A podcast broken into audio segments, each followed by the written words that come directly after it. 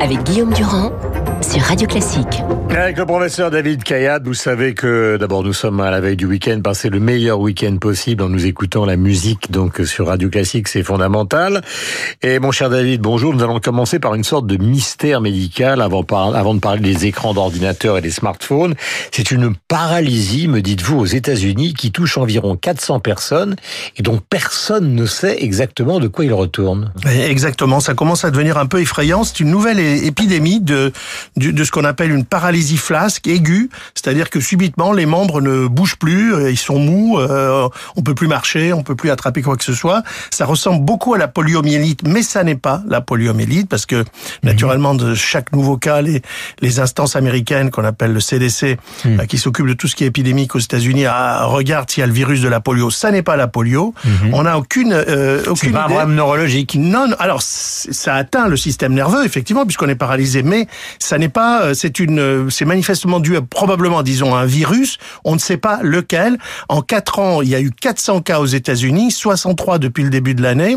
Ça survient toujours à la fin, euh, entre août et septembre, octobre. Donc ça n'est pas fini pour cette année, la, le pic épidémique. Ça touche essentiellement des enfants de moins de, de, de 8 ans. C'est tragique. C'est tragique parce qu'il y en a qui restent paralysés définitivement. Et récemment, il y a même eu un de ces enfants qui est décédé. Et on n'a pas la moindre idée de ce que On n'a pas la moindre idée. 400 cas quand même en 4 ans, 60 cas, depuis, 63 cas depuis le début de l'année. Mhm. Ça, ça, inquiète parce que on est, d'ailleurs, plus parler plus généralement, on est un peu euh, inquiet de toutes ces épidémies qu'on voit. Là, vous avez entendu parler de la, la, fièvre du virus du Nil qui attaque le sud de la France. Non, pas du tout. Enfin... Oui, parce qu'on en parle dans les journaux. C'est c'est le c'est une maladie qui était purement tropicale et qui commence à arriver maintenant dans le sud de la France. Euh, par quoi Par les insectes C'est dû à des moustiques. Hein, c'est toujours, c'est très généralement des moustiques, des des tiques, des choses comme ça qui, qui transmettent ces, ces, ces, maladies infectieuses. Mais bon, on commence, euh, nos pays ne sont plus totalement protégés de toutes ces maladies un peu euh, tropicales, mhm. euh, virales, mhm. qui ont tendance à être à devenir chez nous et à, entraîner des petites épidémies. Bon là, en tout cas, à suivre, hein, vraiment. Avant que nous n'abordions un sujet qui est un sujet rémanent quand l'automne arrive, la grippe, je vais vous poser une question qui n'est toujours pas prévue au programme que nous concoctons tous les deux, mais j'aime bien vous surprendre. Quel est, mon cher David Kayat, professeur, le grand mystère actuel pour les professeurs de médecine. Est-ce qu'il y a quelque chose qui est une sorte d'énigme euh, absolue pour la médecine aujourd'hui? Oh, il y, en a pas qu'une. Non, non, mais il y, en a beaucoup. ne tournez pas autour. De... Pour vous, oui, pour, pour bah, c'est-à-dire que j'ai vu hier une, une, par exemple en constatation, j'ai vu une jumelle, enfin une des deux jumelles qui sont homozygotes, c'est-à-dire qui sont absolument identiques. Hein. Elle avait un, cancer absolument rarissime, rarissime, et euh, sa sœur identique n'a absolument pas cette maladie.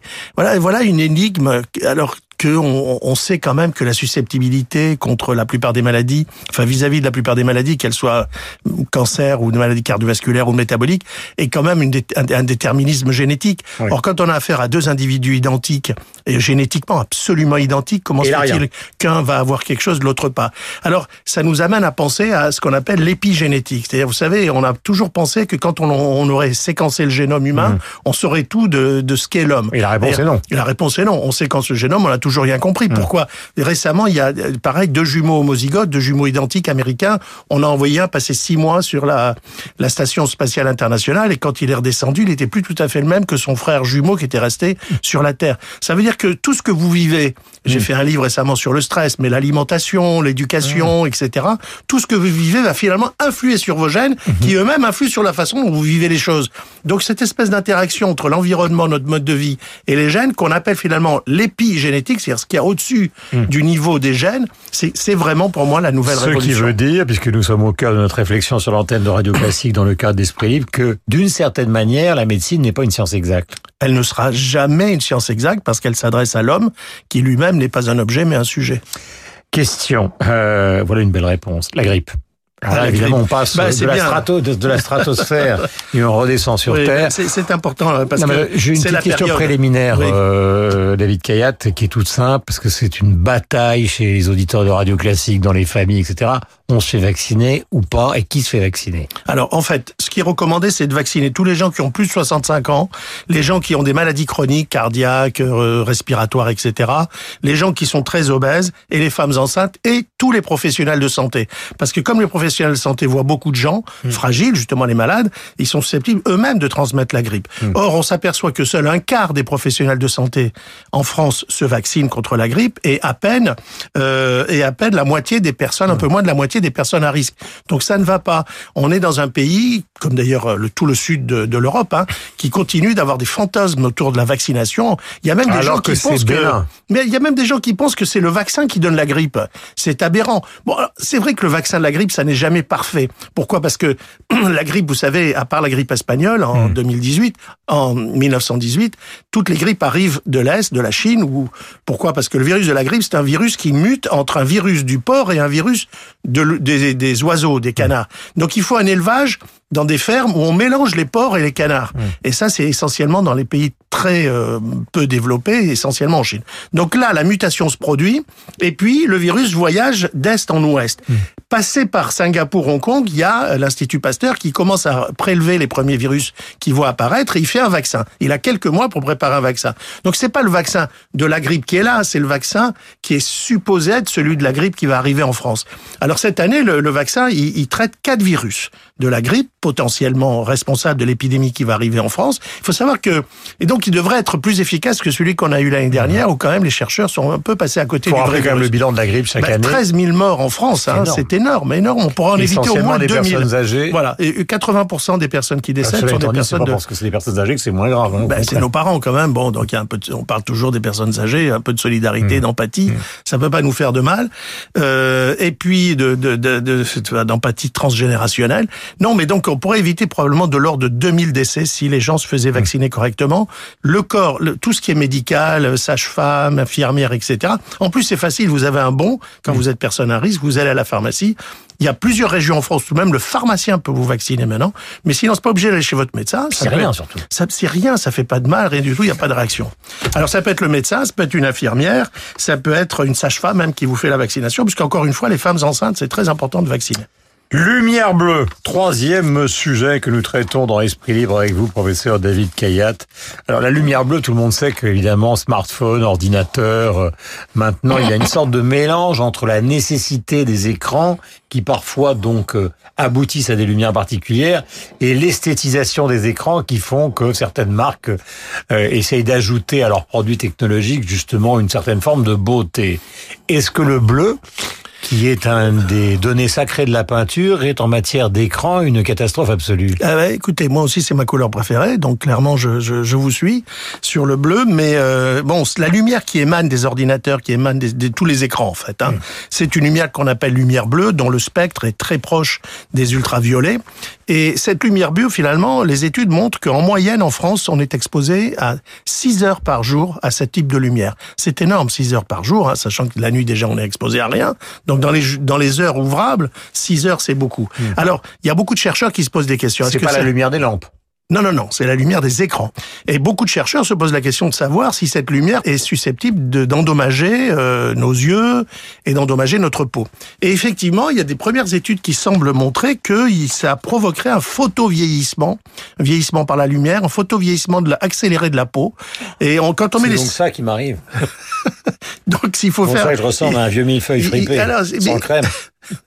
Écoutez, c'est mon ordinateur. Et l'ordinateur, voilà. Donc il faut, euh, il faut essayer de se protéger. Sauf que, alors c'est là où c'est marrant, on n'a aucune idée de comment se protéger. Bah voilà, mieux c'est d'éteindre l'ordinateur, mais comme on en a besoin et Hmm. du smartphone, comment se protéger, on ne sait pas. Et alors là, comme on ne sait pas, on a des tas de sociétés. Si vous allez dans les dans les magasins de cosmétiques, là, vous allez voir le nombre de, de, de trucs dingues que les gens inventent pour, euh, soi-disant, protéger les gens de cette lumière bleue. Ça commence à être un sujet dont on parle beaucoup dans les réseaux sociaux. Alors j'ai regardé, vous avez, euh, on vous propose des crèmes à base de germes de blé mélangées à de l'huile de, lina, de lupin, des nacres en mica titane, des extraits de poivron rouge, des plantes chinoises ou de la cordillère des Andes. Enfin, c'est tout et n'importe quoi. Il n'y a Mmh, rien qui protège Ouais. contre la Mais lumière. bleue. David Kayat, il y a une chose dont je me souviens il y a quelques années, c'est que le grand truc à la mode, mode pour les gens justement qui avaient des travaux difficiles ou qui étaient très crevés, c'est la luminothérapie. Ah ben, mais la lumière, ça, ça soigne beaucoup de maladies. Hein. Ça soigne l'eczéma, ça soigne euh, le. Non, non, c'est quelque chose de, de, de très. Le psoriasis, etc. Il y a beaucoup de maladies qui sont traitées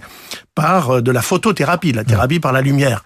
Euh, mais c'est pas la même lumière. C'est pas la même lumière du tout, et puis c'est contrôlé, c'est-à-dire que c'est pas 6 heures par jour tous les jours.